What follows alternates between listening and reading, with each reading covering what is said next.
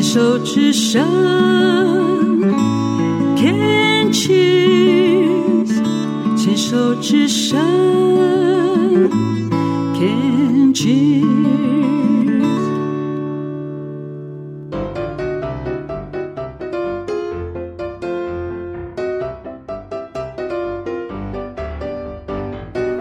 牵手之声，暖暖新世界。我是 Sunny，欢迎继续收听节目第三个单元趣味冷知识。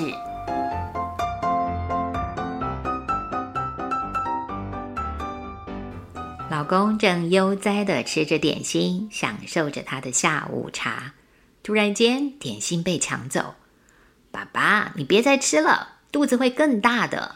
我帮你吃，这些全部都是我的。别抢我的！你要吃自己去拿一个啦。这是我们家感情超好的父子档经常出现的对话，而这一次他们俩抢的是住家附近面包店里所卖的好吃的沙琪玛，一袋六个，一两天就吃光光。看着他们争相斗嘴抢食物，闹着玩，微笑挂在我的脸上。这是我们家的幸福小时光，我总会在这些生活的日常看见好多爱、关心、放松和属于他们父子俩的亲密。我珍惜着这对父子的感情，也谢谢沙琪玛带来的欢乐。突然想到，为什么这个甜点叫做沙琪玛呀？在场的三个人都没有答案。实在是对不起这个好吃又让我们开怀大笑的食物，决定来做做功课，梳理一下可能的脉络。关于沙琪玛，坊间的传说好几个，譬如当年为清朝奠定基础的努尔哈赤，率领军队远征，一位名叫萨琪玛的将军在上战场之前。他的妻子特地用油炸面条淋上蜜糖，做成了可以存放很久的方块甜点，让丈夫能够在遥远的长征路途中享用，以解思乡之情。努尔哈赤在品尝之后大力赞赏，就把这个食物以那位将军的名字萨琪玛来命名了。另一个传说也是出现在清朝时，有一位在广州的满族将军，姓萨，喜爱骑马打猎，也喜欢吃点心的他，老是不满意自己厨师所做的点心，经常要求厨师想办法，努力做些美味可口的新花样出来。一天，萨将军终于受不了了。打猎出发前，对厨师下了最后通牒，说再做不出来好吃的新点心，就要辞退那位厨师了。厨师也非常生气，回到厨房，随便把碎掉的生面条炸成饼块，再沾上蜜糖，当做是全新作品。过程中，气愤不过的厨师不断叨念着：“杀那骑马的，杀那骑马的。”完全没有发现萨将军已经恢复，直接走进厨房要去试试厨师的新点心。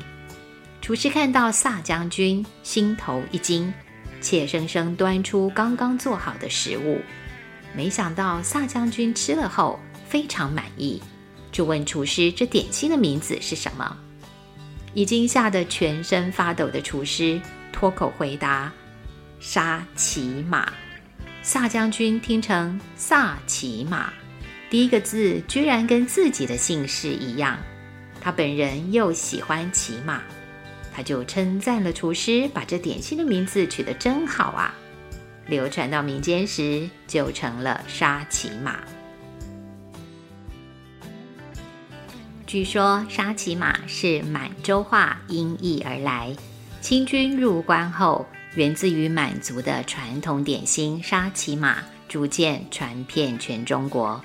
萨琪在满洲话是切的意思，马是一种工序，指的是聚在一起的动作。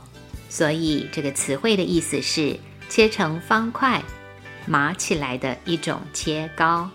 乾隆年间汉译为糖缠，糖果的糖，缠绕的缠，是芝麻、枸杞、葡萄干、枣子跟砂糖制成的糕点。记载于《燕京岁时记》里，萨其马是满洲饽饽，饽饽是指糕点或馒头类的食品，用冰糖、奶油、白面粉制作。后来改以鸡蛋、油脂、面粉细切之后来油炸。也有一些资料显示，如果是以糖禅的说法来认识这种甜点，或许就可以继续往更早期的明朝，从16世纪李时珍的《本草纲目》中找到类似的甜点做法。许多对食物有兴趣的人。更是从亚洲游牧民族的历史脉络来切入，认为它是许多游牧民族用于祭祀的一种点心。似乎在达达、吉尔吉斯、哈萨克、乌兹别克这些民族中，都能发现类似食物的踪影。从那遥远的北方游牧世界，沙琪玛这种点心。一路往南行，食材跟口感同时随着地区性逐渐做了一些调整。传说的典故难以考证，衍生诸多不同的版本。不过甜滋滋的松软可口，几百年来依旧让它深受世人喜爱，并没有被时间所淘汰。许多现代人不断推陈出新，像是花莲有白枣酥。台东有骑马酥，都拥有一定的名声跟支持者。